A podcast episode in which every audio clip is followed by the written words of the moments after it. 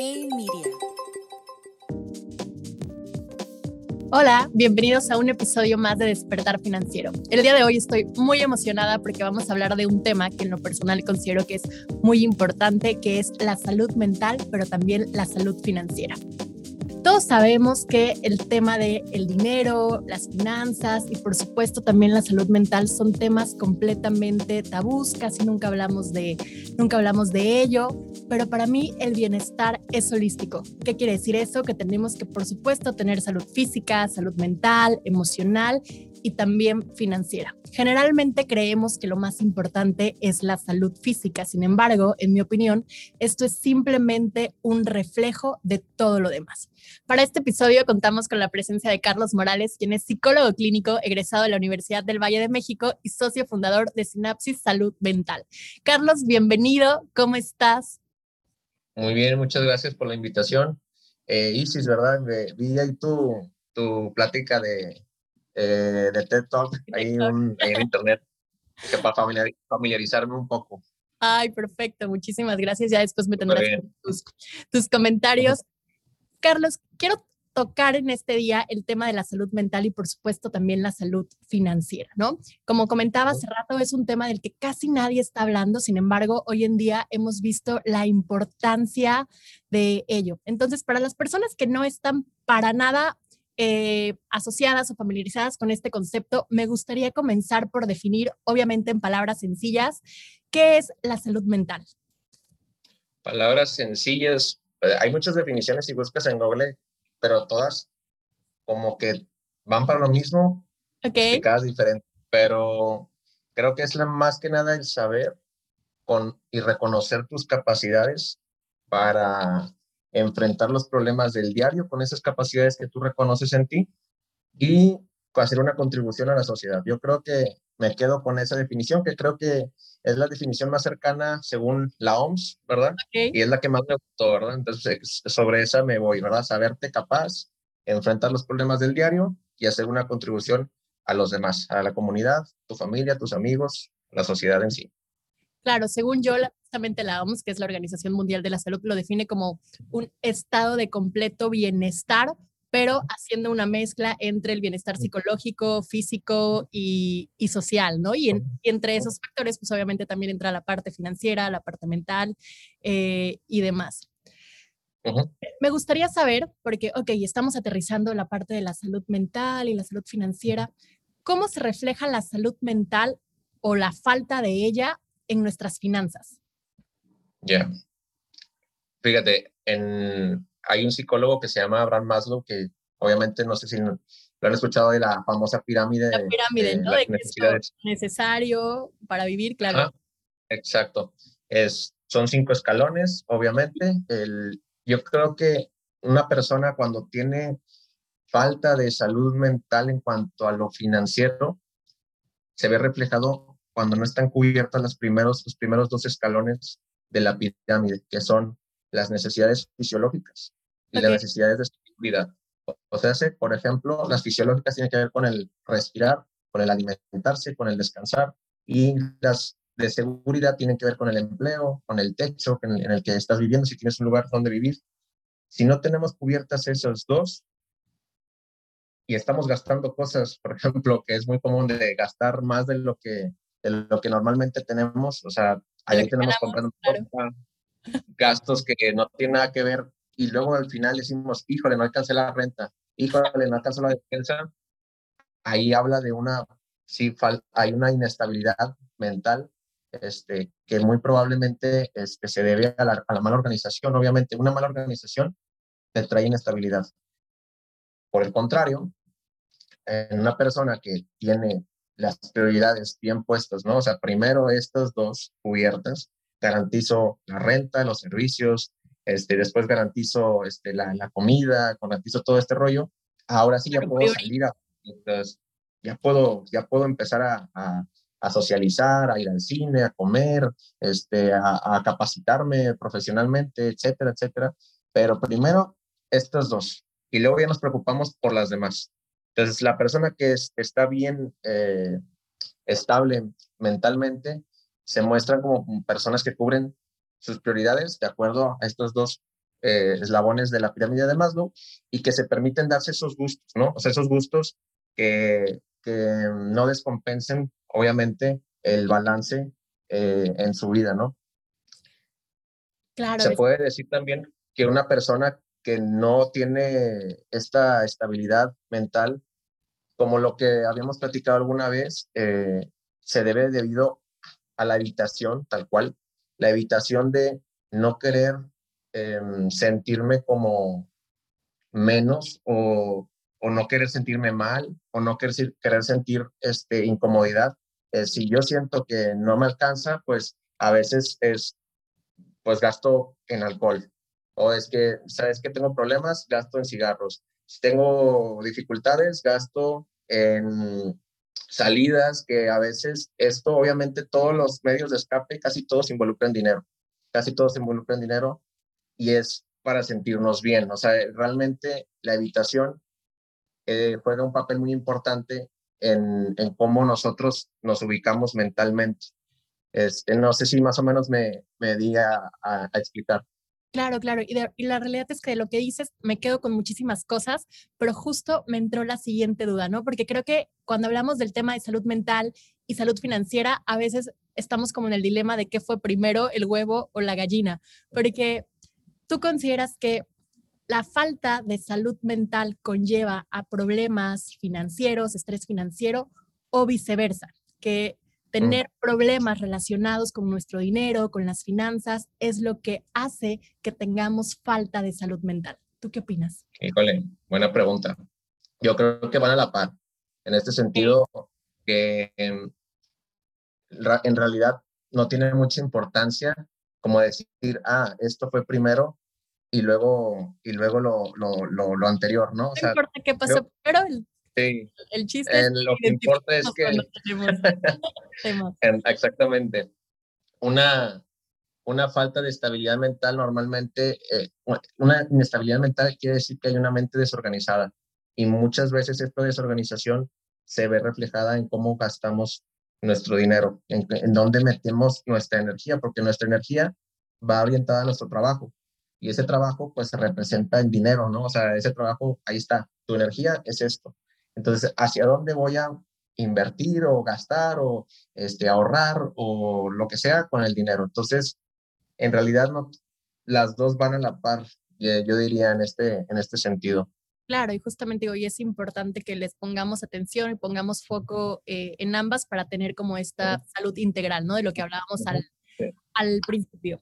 Tengo entendido, pero corrígeme porque obviamente tú, tú eres la persona experta aquí, que eh, uno de los del, de las causantes, ¿no? De, de la falta de, de, de, salud mental y de la forma en la que se refleja en nuestras finanzas es esta parte del el estrés financiero, que para mí es cuando no estás en paz, no estás tranquilo con las decisiones financieras que estás tomando, porque posiblemente no sabes si vas a tener dinero para cubrir el siguiente mes de renta, si vas a tener dinero para pagarle a tus empleados o si vas a tener dinero suficiente para poder alimentar a tu, a tu familia o para cubrir tus necesidades básicas, que era lo que platicabas en un principio. Pero en temas de, de, de, de salud mental o de salud en general, ¿Cuáles son los síntomas, en tu opinión, que presenta una persona que vive en este estado de estrés financiero? Pues sí, eh, es creo que más que nada el insomnio, o sea, el no poder, el no poder dormir, ansiedad, eh, eh, la ansiedad, depresión, dependiendo de cómo lo tomen. Hay unas personas que ya están cansadas de tanto pensar eso y comienzan a, a ir una, a en picada hacia una depresión. Hay personas que apenas lo están este, experimentando y empiezan una ansiedad, una ansiedad este, demasiado elevada.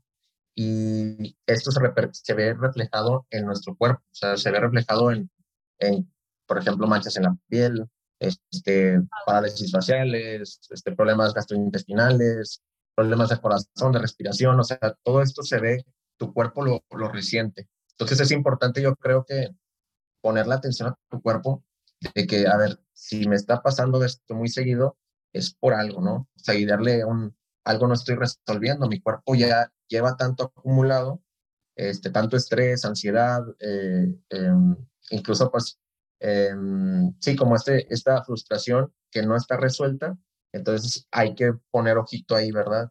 Y como estamos hablando del tema financiero, pues vamos a ver, a ver, en qué estoy.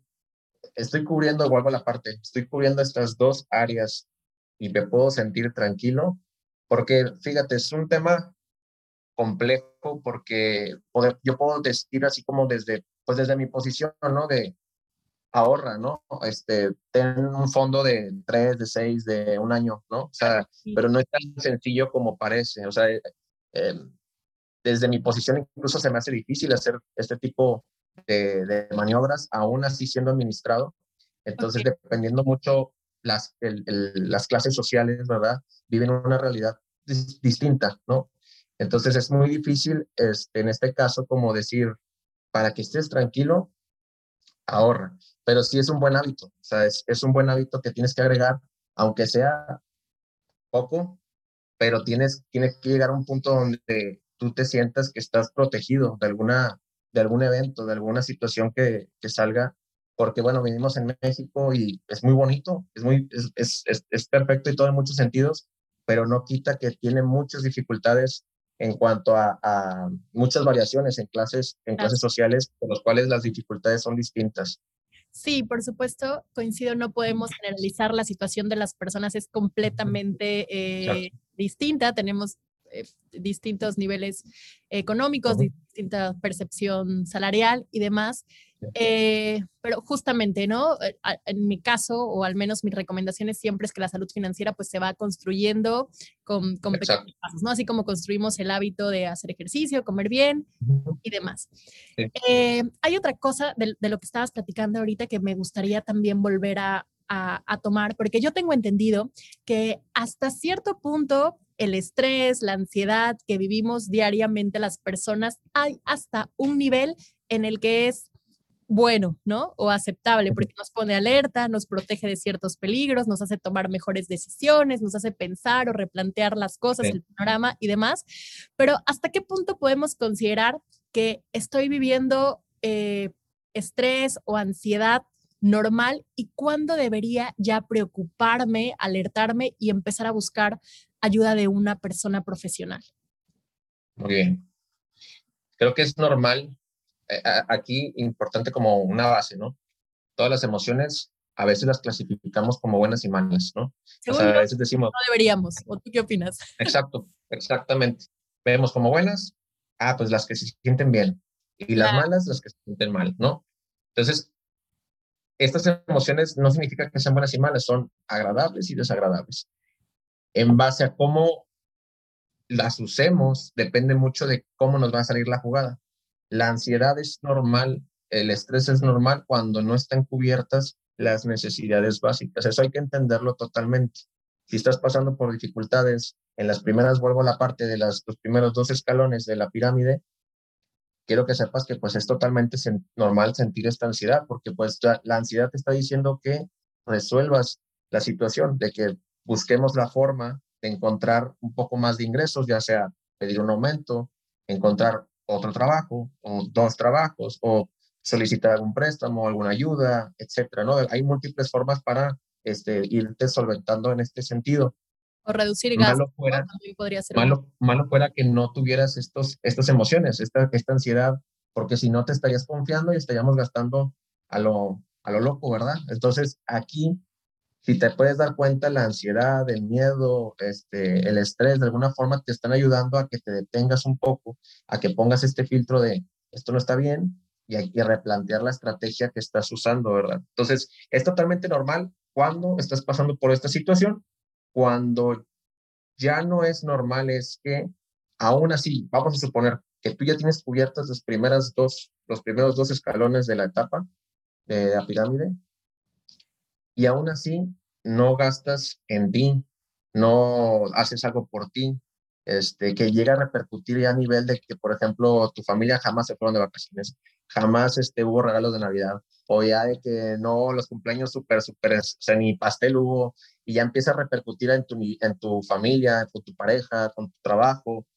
Cuando pasa eso, ahí sí habría que considerar ir a terapia. Y por el otro lado, si tú estás pasando por esta parte donde estás batallando con el dinero porque no están cubiertas estos dos primeros escalones, yo sé que es muy, es muy difícil decir, pues ve a terapia porque precisamente no tenemos el dinero como para pagar, pero existen eh, fundaciones, asociaciones donde trabajan psicólogos de forma gratuita y en, pues en el rancho hay de todo, o sea, hay buenos mecánicos y hay malos mecánicos, ¿no? Hay buenos, este, hay buenos profesionistas y hay malos profesionistas.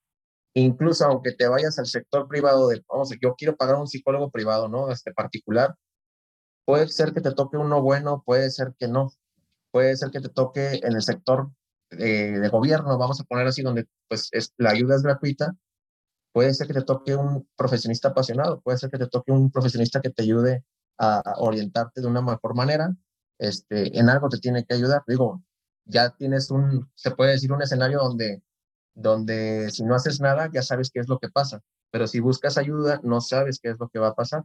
Entonces, creo que en estos dos, replantearse, si yo siento que me está perjudicando en las múltiples esferas de mi vida, familiar, de pareja, con amigos, con trabajo, a nivel personal, eh, de, incluso algunas hablarían el sentido espiritual, pues bueno, ir, este, ir a terapia creo que sería una muy buena, una muy buena opción.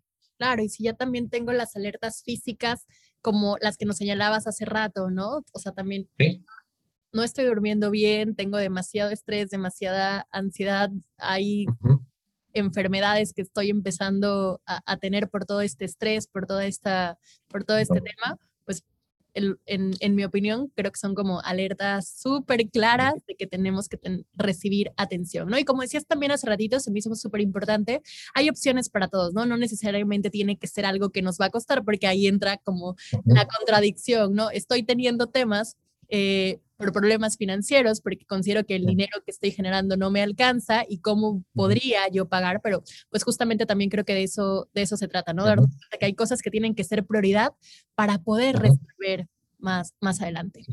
Pero en este sentido, ¿no? Ok, las personas que de plano dicen, no tengo opción de ir a terapia por recursos económicos, por tiempo, simplemente porque todavía no me siento con la apertura de hablar de estos temas con alguien, ¿no? Porque yo entiendo que hay a muchísimas personas que les cuesta trabajo hablar de sus problemas económicos o de, y, de sus, y de cómo se están sintiendo, las emociones que están viviendo y demás, ¿no? Porque no recibimos esa educación, porque no tenemos la apertura, por lo que sea.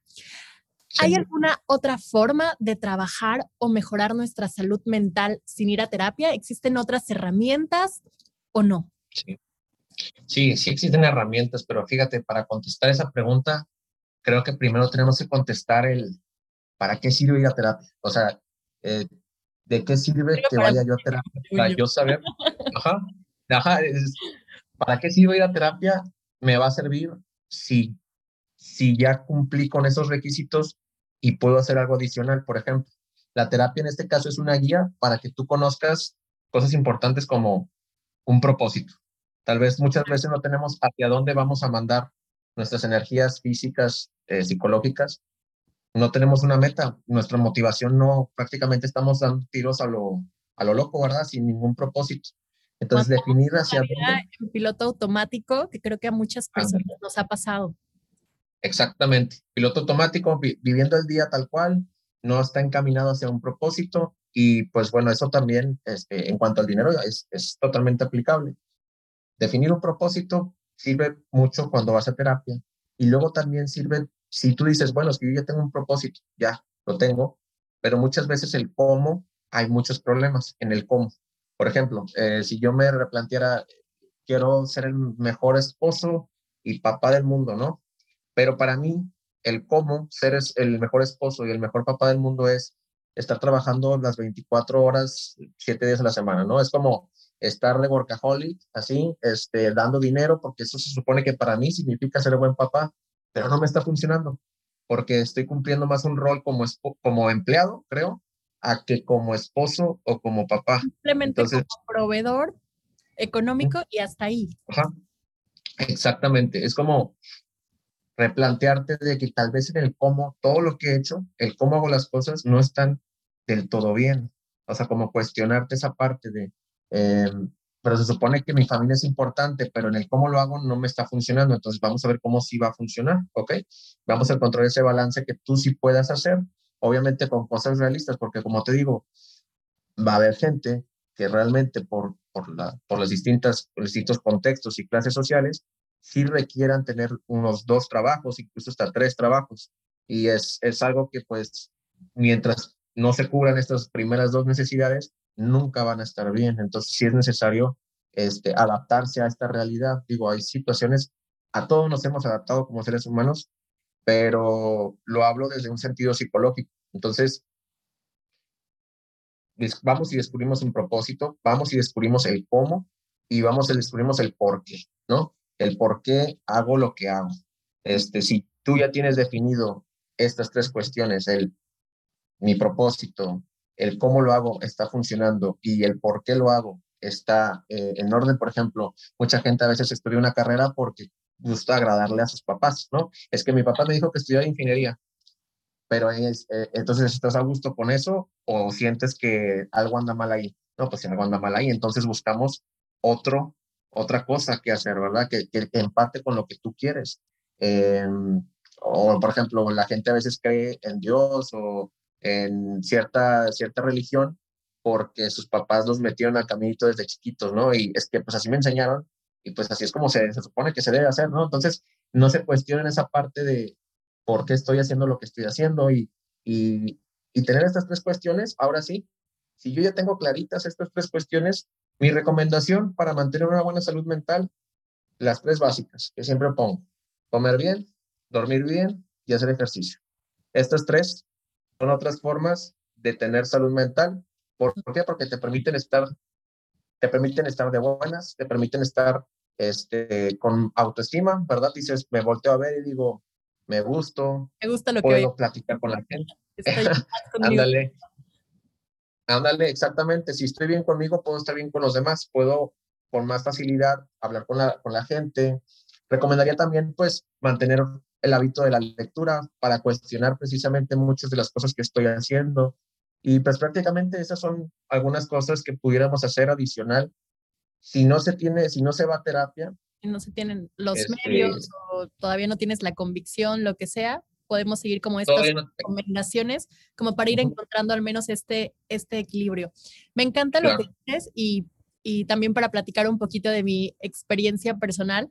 Para mí mi primera alerta de que algo andaba mal y que necesitaba hacer algo al respecto fue justamente lo que yo identifiqué en ese momento, digo, con, las pocas herramientas que tenía, un ataque de ansiedad. ¿no? Estaba en clase, eh, estaba estudiando la maestría en ese entonces y de repente estaba en el salón, nueve de la noche, hacía muchísimo frío, porque era justamente en Ciudad de México, y yo sentía que no podía respirar.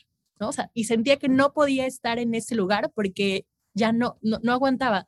Literal salí corriendo y empecé a respirar y justamente y, a tratar de tranquilizarme, pero para mí esa fue una alerta muy clara de que necesitaba hacer algo al respecto. Meses después, un día literal me levanté y dije, estoy viviendo en piloto automático. Me levanto porque me tengo que levantar, trabajo porque tengo que trabajar, convivo porque tengo que convivir, pero realmente no le estaba encontrando como un sentido más profundo o de, de por qué estaba haciendo lo que estaba haciendo. Y justamente de, las decisiones que tomé para hacer algo al respecto fue comenzar a ir a terapia y en lo personal me ayudó a respirar mejor, pero sobre todo lo que yo más rescato ahí es que me ayudó a conocerme mejor, ¿no? A saber cuál era mi propósito, para qué estaba yo en, en esta vida y también como a, em, ser agradecido y alegrarte por las pequeñas cosas, ¿no? Que no tienes que estar siempre esperando llegar a la meta o la recompensa, sino que realmente disfrutar el, el, trayecto y el, y el día a día. Que en lo personal siento que hoy con toda la información que recibimos, lo que estamos consumiendo, lo que vemos eh, en, en, las redes sociales, en televisión y demás, creo que eso eh, en, en, lo personal considero que podría estar afectando nuestra, nuestra salud mental y por ende la financiera, pero creo que eso definitivamente podría ser tema de otro episodio completo y lamentablemente ya se nos está terminando el tiempo, por lo cual para despedirnos, Carlos, me gustaría que nos compartieras alguna técnica o algunos tips que nos puedan ayudar justamente a dejar un poco este piloto automático del que estábamos hablando ahorita y que nos permitan darnos cuenta si algo no está bien con nosotros y por supuesto cómo modificarlo y cómo empezar a estar en paz con nosotros mismos para tener salud mental y por supuesto también salud financiera. Claro. Eh, van ahí eh, dos. Em, el primero es esto que me acabas de decir, es meditación como mindfulness. Eh, la meditación es muy buena, aunque parece ser que el término, muchos entran en conflicto porque, porque como que está muy quemado, ¿no? Como que, ah, es que son cosas de gurús, de chamanes, de... Eh, parece ser que es místico, ¿no? Pero... Ándale, como que no tiene ciencia esto. No, no, no, en realidad tiene una ciencia. El estar cinco minutos antes de dormir o al despertarte, eh, controlando tu respiración y notando los pensamientos que tienes. Es, te digo, notando separado de ellos, o sea, tú viendo los pensamientos, como si, como si fueras, vieras los carritos pasando por la autopista, ¿no? Ah, mira, aquí va este pensamiento que traigo por aquí. Verlos con apertura, con curiosidad, sin juzgarlos, te ayuda mucho a ver de que por qué tengo estos pensamientos tan recurrentemente y algo te quiere decir, ¿verdad? Y cuando cuando veas que tienes muchos pensamientos recurrentes a lo financiero, pues algo te quiere decir por ahí que tienes que ir ajustando las cosas. Si tu mente se va para allá es porque hay un foco rojo. Exacto, exacto. Si, la, si tu mente constantemente se está yendo hacia un lado es porque algo te está tratando de avisar tú, tu mente, tu, tu, sentir, tus emociones, tu cuerpo. Y en segunda, este, llevar un registro de los ingresos, de los egresos, o sea, todo lo que gastas, todo lo que, todo lo que, lo que estás ganando, llevarlo en una lista tal cual. ¿Qué estoy, ¿Cuánto estoy ganando? Si estoy ganando por semana, por, por mes, por diario, pues lo anoto. ¿Y qué tanto estoy gastando diario? ¿Qué estoy gastando, gastando, gastando? Para que tú tengas esa tranquilidad, porque muchas veces nos dejamos todo, toda la mente. Creo que tengo por ahí algún dinero. No, no, no, no, no, nada de eso. Déjalo anotado, déjalo claro para que tengas esa tranquilidad de dormir de sabiendo el resultado real de tus finanzas. Es como cuando te vas y te pesas. A veces cuando comes muy mal, muy, muy mal, no te quieres pesar, no te quieres ver en la, en la báscula porque sabes que algo anda mal ahí, pero lo mejor es pesarse porque tienes un número, el número real de cuánto es lo que pesas. Ajá, y a partir de ahí ya puedes empezar a trabajar de, oye, ¿sabes qué? Si necesito ir al, nutriólogo, o ¿sabes qué? No es para tanto, o sea, yo es, es mi mente, ¿no? La que se está viajando. Entonces creo que por ahí esos, ese par de consejos pudiéramos estar manejando. Carlos, muchísimas gracias por estar aquí, por tu tiempo, por compartir parte de tus conocimientos. Eh, muchas gracias a ustedes por escucharnos y los invito a que no se pierdan el próximo capítulo de Despertar Financiero por Hey Media. Muchas gracias por la invitación. Hasta luego. Gracias.